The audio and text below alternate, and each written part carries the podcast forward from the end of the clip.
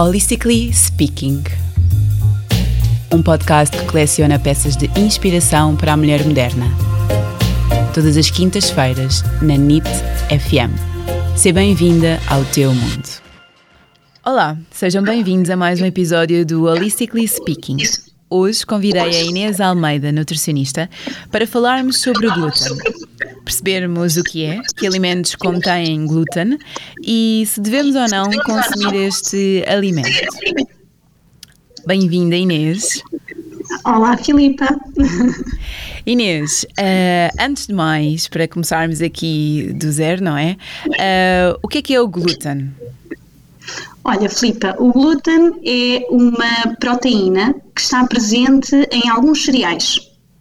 Uh, queres que eu te diga quais são os cereais? Sim, sim, para ficarmos sim. também a saber que alimentos, sim. Boa. Então, o trigo, o centeio e a cevada são os cereais que contêm glúten. Depois, certo. existem outros cereais que podem conter glúten por um simples motivo, porque são trabalhados no mesmo espaço que estes. Certo. Ou seja, eles sofrem, eles